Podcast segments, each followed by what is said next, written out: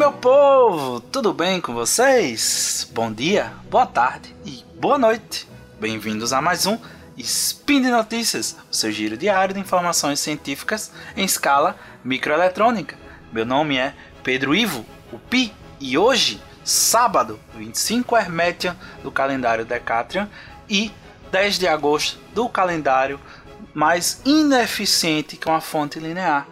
Falaremos hoje sobre uma coisa bem simples, mas bem complexa: as fontes de alimentação e sua relação com Steve Jobs. Speed Notícias.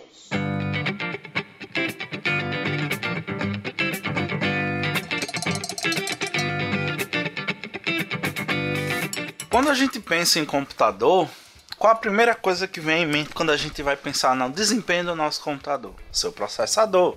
Ou memória, memória RAM que você vai utilizar, qual é a placa de vídeo que você vai utilizar, é, se você vai utilizar um SSD ou se você vai utilizar, utilizar um HD comum, entre outras coisas. Mas poucas pessoas lembram de uma coisa que é extremamente importante para o computador e para a evolução da informática em si, que são as fontes de alimentação.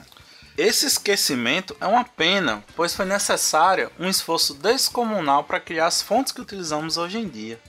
Essa é uma das grandes revoluções da eletrônica que resultou em grandes avanços nas tecnologias de semicondutores, especificamente na comutação, ou seja, no chaveamento, na mudança de estado dos transistores. Se falamos em revolução de computadores, computadores pessoais, eu lembro logo de quem? Steve Wozniak e Steve Jobs, né? Os criadores da Apple e de seu Apple II. Mas se você pensa que Jobs ele só se preocupou com a lógica, a interface do usuário ou as propagandas que ele fez, você está enganado. Ele também foi um grande entusiasta das novas arquiteturas de fontes de alimentação. Segundo seu biógrafo Walter Isaacson, Jobs ele tinha uma admiração e um carinho muito grande pelas fontes de alimentação do Apple II e o seu projetista Rod Holt. No lugar da fonte de alimentação linear convencional, Holt construiu uma semelhante às utilizadas em osciloscópio na época. Ligava e desligava energia não 60 vezes por segundo, mas milhares de vezes, e isso permitiu armazenar energia por muito menos tempo, e assim diminuir o calor gerado. Aquela fonte chaveada de energia era tão revolucionária quanto a placa do Apple II, disse Steve Jobs mais tarde. Rod não recebeu muito crédito por isso no livro de história, mas deveria. Mas será que é isso mesmo? Será que as fontes de alimentação se revolucionaram por causa do Apple II? Não é bem isso que esse artigo mostra. A gente vai conversar um pouco sobre o que ele descreve e tentar explicar um pouco das coisas que acontecem por aqui. A revolução das fontes ela não ocorreu em 77 com o lançamento do Apple II. As, as revoluções, a criação e a utilização das fontes comutadas começou no final da década de 60 e no meio da década de 70. Portanto, o Apple II já se beneficiou dessa revolução. Fazer essa correção na história bonita de Steve Jobs é um é, parece um pouco trivial, mas é bem importante porque as fontes de alimentação comutadas elas são essenciais para tudo que utilizamos que envolve eletrônica hoje em dia, seja para o carregamento de smartphones, tablets, laptops e até alguns carros utilizam esse tipo de fonte para sua alimentação. Acionam relógios, rádios, amplificadores e todos os aparelhos que a gente tem dentro da nossa casa. Os engenheiros que construíram, que fomentaram esse tipo de fonte, também merecem seu reconhecimento, além de ser uma história bem interessante também.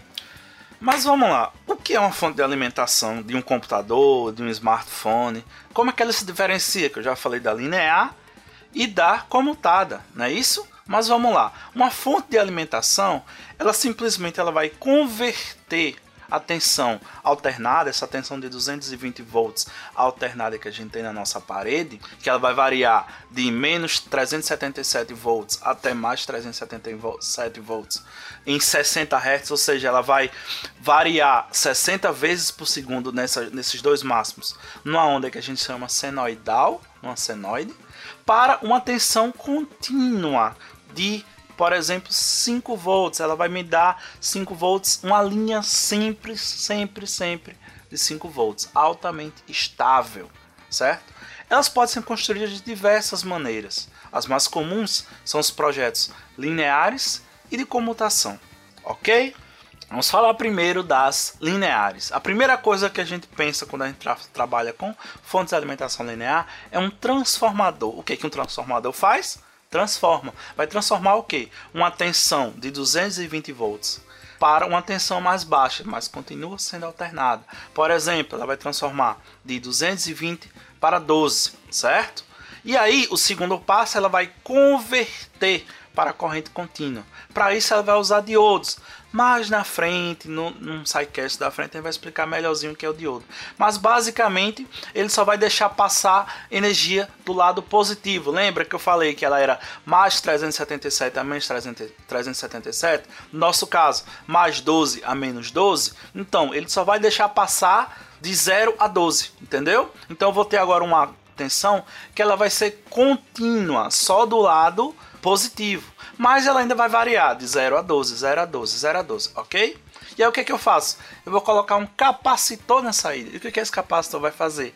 Ele vai filtrar.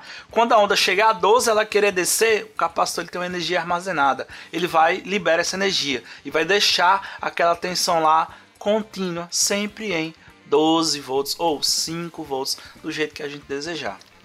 Essas são as lineares, elas são extremamente fáceis de se construir. Quando você vai fazer um curso técnico em eletrônica, é uma das primeiras coisas que você aprende a fazer. Mas qual é o grande problema? O primeiro, elas são grandes, muito grandes, muito grandes mesmo. Se você for comparar uma fonte de alimentação chaveada com a linear, é 10 vezes o tamanho no mínimo, se a gente for pensar. Segundo, elas gastam muita energia.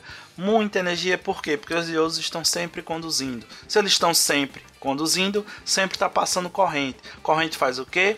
Efeito Joule. Efeito Joule vai esquentar. E aí você vai perder muita energia com a temperatura. São fontes que esquentam muito, ok? Então, elas são fontes fáceis, mas você perde muita energia. Você tem energia desperdiçada por causa por ela ser linear, por ela conduzir o tempo todo.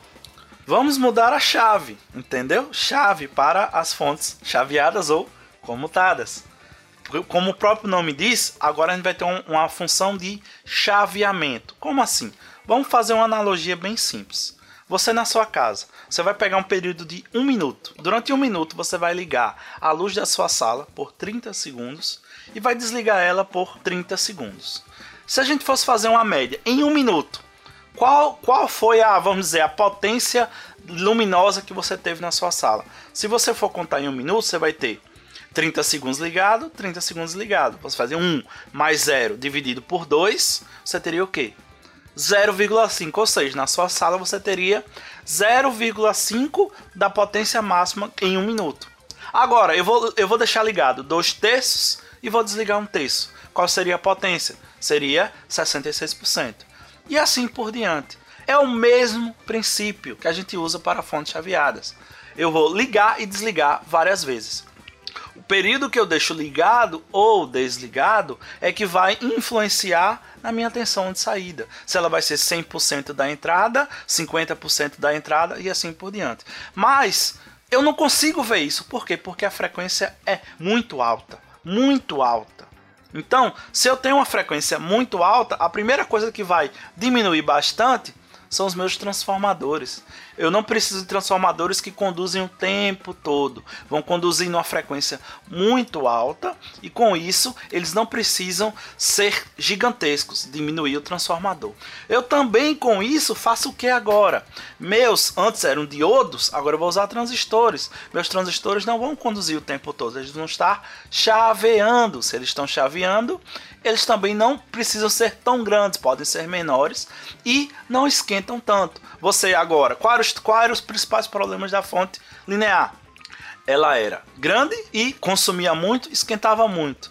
Não é mais, não é tão grande porque eu diminui o tamanho do meu transformador não consome muito, porque agora, em vez de diodos que conduzem o tempo todo, eu tenho transistores que são chaveados e também, pelo mesmo efeito, se, se não conduz o tempo todo, eu também não esquento tanto quanto esquentava as lineares, mas em compensação, elas são muito mais complexas de se construir, como também necessita de componentes muito mais exigentes. Você não pode ir numa lojinha na esquina, como a gente consegue com fontes lineares, comprar todos os componentes e montar um em casa. Você precisa de componentes mais específicos para isso.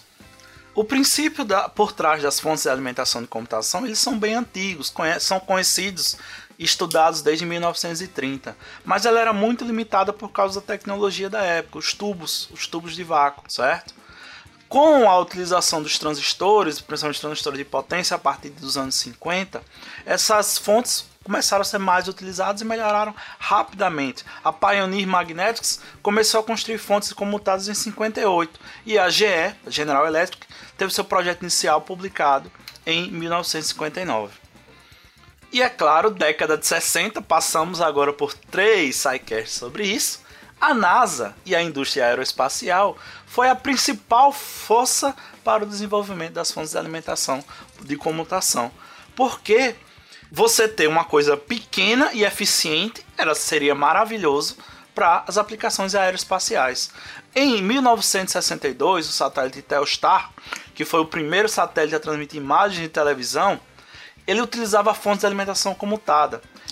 E à medida que a década ia avançando, os custos dessas fontes foram diminuindo, e com isso elas poderiam começar a ser vendidas para o público. Em 1966, por exemplo, a Tektronix ela usou uma fonte de alimentação comutada em seus osciloscópios portáteis e permitiu que ela funcionasse tanto com corrente elétrica, né, com alimentação, como com baterias. E essa tendência ela só foi aumentando com o tempo, porque os fabricantes precisavam construir mais fontes porque tinham mais demandas e os fornecedores de, de componentes também entregavam melhores componentes mais eficientes. Então, 1970, 72, a maioria dos fabricantes já vendiam os suprimentos com, e os componentes e as fontes usando comutação. Foi nessa mesma época que os computadores, a indústria dos computadores começou a utilizar as fontes de alimentação comutadas. A gente tem os primeiros com mini computador da Digital Equipment ou o 2100A da HP em 71, sem contar que em 1973 começaram a aparecer nas casas as televisões alimentadas por fontes comutadas. E se a gente for ver as publicações na área da eletrônica dessa época, né, de 1964 até 74, 75, a maioria delas fala sobre as fontes chaveadas, apresentando projetos, discutindo que você tem que trocar, que é melhor, é mais fácil, é mais eficiente. Então todo mundo já estava nessa vibe de trocar as fontes lineares pelas fontes comutadas. Um grande destaque dessa época era a empresa Borchet, que ela tra trazia fontes de alimentação para microcomputadores. Robert Borchet, ele deixou seu emprego, como muita coisa que aconteceu naquela época. Ele deixou seu emprego, carteira assinada e começou a produzir fontes de alimentação na sua garagem, na sua mesa de cozinha. E ele foi um dos principais desenvolvedores dessa tecnologia ele se dedicou a simplificar os projetos e torná-los mais competitivos em relação às fontes de alimentação lineares. Em 74, ele começou a produzir fonte de energia de baixo custo para impressoras e em seguida uma fonte de alimentação de 80 watts para computadores. Em 77, essa empresa já tinha crescido tanto que ela tinha mais de 650 pessoas e fez fornecimento de energia para satélites para caças F-14. Depois, ela se dedicou a fornecer fontes de energia para empresas como a HP e a Sun. Outro notável avanço foi em 1976, quando Robert Manamo, da, da Silicon General Semiconductors, introduziu o primeiro CI, circuito integrado, que controla a fonte de alimentação comutada. Esse controlador simplificou drasticamente o design desses suprimentos, reduziu os custos e provocou um grande aumento de vendas. Então, a afirmação que Steve Jobs fez sobre Rod, que não davam muito crédito para eles, mas deveria, ela não é 100% verdadeira, apesar dele ter feito uma grande revolução na época. Sim, que ele construiu um tipo diferente de fonte, a fonte flyback. Depois a gente fala sobre elas. Uma flyback offline. Mas ele não criou a comutação, as fontes comutadas. Elas já vêm de bastante tempo. Tanto é que o Boschet, da empresa Boschet, ele entrou no Hall da Fama da Engenharia da I3E e Robert Manamo, ele também recebeu um prêmio pelo seu conjunto de obra em 2005 pela Power Electronics Technology. Com isso, a gente vê mais uma vez que Jobs ele não pode, não necessariamente foi o melhor inventor dos tempos, mas ele usou tecnologias modernas da época para os seus componentes, como foi a interface usuário, o mouse e agora a gente também sabe que ele utilizou tecnologia de fontes comutadas para melhorar o desempenho dos seus computadores. E por hoje é só, pessoal. Todos os links comentados estão no post. Deixe lá também seu comentário, elogia, crítica e xingamento esporádico. Lembra ainda que esse podcast só é possível acontecer por conta do seu apoio no patronato do SciCast, tanto no Patreon, no PicPay e no Padrim. Um grande abraço, um bom final de semana a todos e até amanhã.